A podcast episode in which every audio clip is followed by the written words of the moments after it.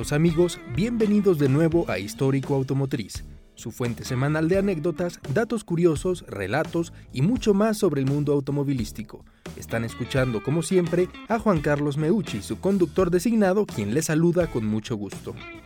A lo largo de los años en la industria automotriz han existido cientos de relatos que nos hacen preguntarnos qué hubiera pasado si marcas, técnicas o modelos que quizás estaban adelantados a sus épocas o simplemente destinados a fracasar llenan los anales de la historia automovilística. Hemos platicado de ejemplos materializados y triunfantes como Pagani, como de aquellos que no lo son tanto como el XJ220 de Jaguar. Simplemente hay ocasiones en las que a pesar de tratarse de un producto espectacular, el timing, la economía, el destino o los gustos del público no otorgan la recompensa esperada. El día de hoy conoceremos los orígenes de una de las más reconocidas, una firma que en sus inicios era sinónimo de innovación, modernidad y por supuesto calidad. Así que sin más preámbulo, conozcamos la historia de Packard. Packard, lo que pudo ser.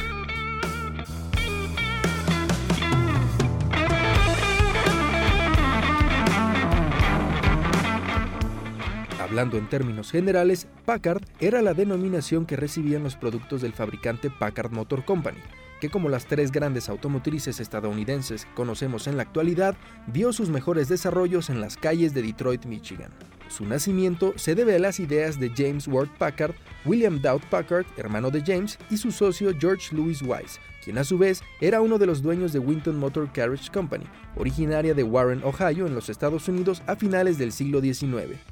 Packard, al ser ingeniero mecánico, estaba seguro que podía fabricar un mejor auto en general que aquellos que salían de la línea de producción de Winton, sin embargo, lejos de aceptar las mejoras de James, en la empresa no tomaron muy bien sus comentarios y le desafiaron a hacer un mejor producto. Con ese reto de frente, el primer automóvil Packard vio la luz el 6 de noviembre de 1899. Se le conoció como el A y utilizaba un motor de un solo cilindro de 2.3 centímetros cúbicos, capaz de producir 4 caballos de fuerza.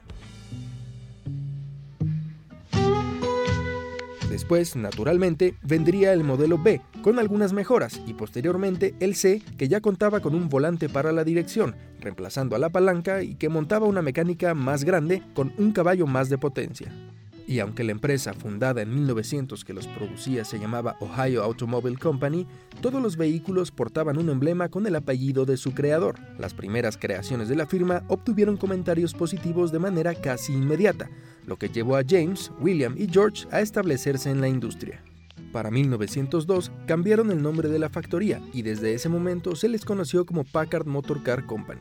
La compañía, gracias a su envidiable reputación, llegó a ser reconocida como una de las tres grandes P's del territorio estadounidense, acompañada de Pierce Arrow de Buffalo y Peerless de Cleveland. A partir de ese momento y durante las próximas dos décadas, Packard se dedicó a fabricar automóviles duraderos, innovadores, atractivos y muy lujosos. Para 1907 se presentó el modelo S, que después sería sustituido como el 30, un automóvil que ya contaba con un motor de cuatro cilindros en línea y que fue comercializado con éxito hasta cinco años después, cuando al verse frente a poderosos V8 de Cadillac, por ejemplo, Packard reveló un avanzado V12 con más de 90 caballos de fuerza. Así es, Packard fue el primer fabricante en montar un motor con estas características a un vehículo de calle. La tecnología prometía potencia inmediata y un ralentí más suave. Como prueba de éxito, el motor triunfó en varias competiciones automovilísticas, incluyendo las 500 millas de Indianápolis. Además, durante la Primera Guerra Mundial, Packard se encargó de producir estos bloques de 12 cilindros para equipar a varias aeronaves de la época y le llamaron atinadamente el B-12 Liberty. Durante la mayor parte de su historia, la marca fue comandada en el aspecto mercadológico por James Alban Macaulay, quien la convirtió en el productor número uno de automóviles de lujo en los Estados Unidos. Y no solo eso, sino que se encargó de exportar los exitosos productos a más de 61 países alrededor del planeta. Macaulay también fue el creador del icónico eslogan de Packard, Pregúntale al hombre que posee uno. Sus esfuerzos, acompañados por la calidad de producción y la tecnología presentada al público, llevaron a la automotriz a comercializar más autos en el extranjero que cualquier otro fabricante. Para que nos demos una idea, la familia imperial de Japón era dueña de una decena de modelos Packard, y entre la lista de dueños también podemos encontrar al rey Alejandro de Yugoslavia, Faruk de Egipto, Astrid de Bélgica incluso el expresidente de Argentina Juan Domingo Perón. Sin embargo, no todo fue color de rosa y para contrarrestar el colapso de la bolsa del mercado de valores a finales de la década de los 20, la firma modificó un poco su estrategia y se enfocó en la fabricación de automóviles mucho más opulentos, lujosos y por supuesto costosos. Prueba de dicha decisión fue la presentación del Twin Six en 1932, que tenía una etiqueta de 3.200 dólares antes de impuestos, un aumento de más del 60% con respecto a modelos anteriores.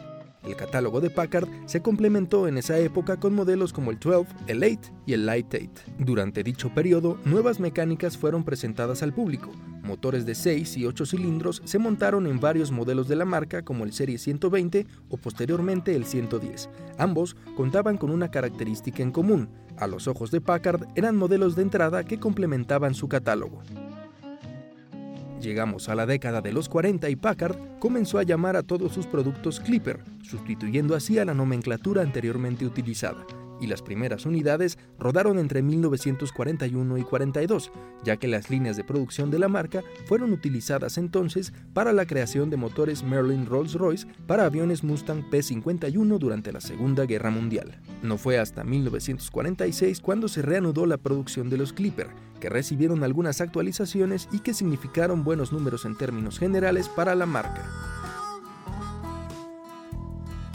Los años 50, por otro lado, demostraron ser más complicados para Packard, que a pesar de ofrecer una amplia gama de autos como el Custom, el Patrician, el Cavalier, el Pacific, el Caribbean y varios más, la situación económica comenzó a desestabilizarle, incluso considerando su venta. En 1954 se accedió a la fusión con Studebaker, dando lugar a la Studebaker Packard Corporation, los productos de dicha unión no eran más que modelos de Studebaker con una serie de accesorios y emblemas, lo que hoy conocemos como un rebatch. El último automóvil con el nombre de Packard en su carrocería vio la luz en 1958, cuando la firma que alguna vez fue sinónimo de modernidad desaparece por completo.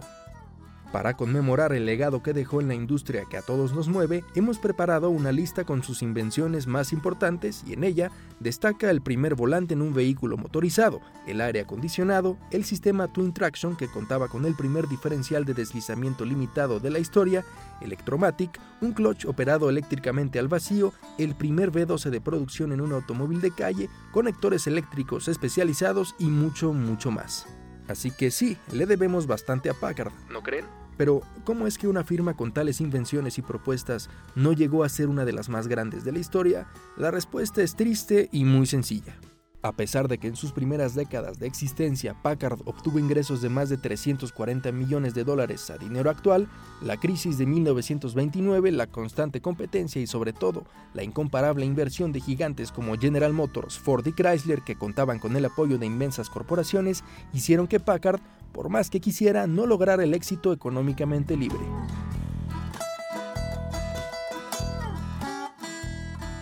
Sin más, es momento de despedirnos. Esperamos que el episodio de hoy haya sido de su agrado y les pedimos que si ese fue el caso, lo compartan junto con las demás emisiones con sus amigos y familiares. No olviden seguirnos en Instagram y TikTok en arroba histórico-automotriz para que puedan disfrutar de más de la historia automotriz, datos curiosos, novedades del podcast, segmentos animados de lo que acaban de escuchar y mucho más. Hasta la próxima.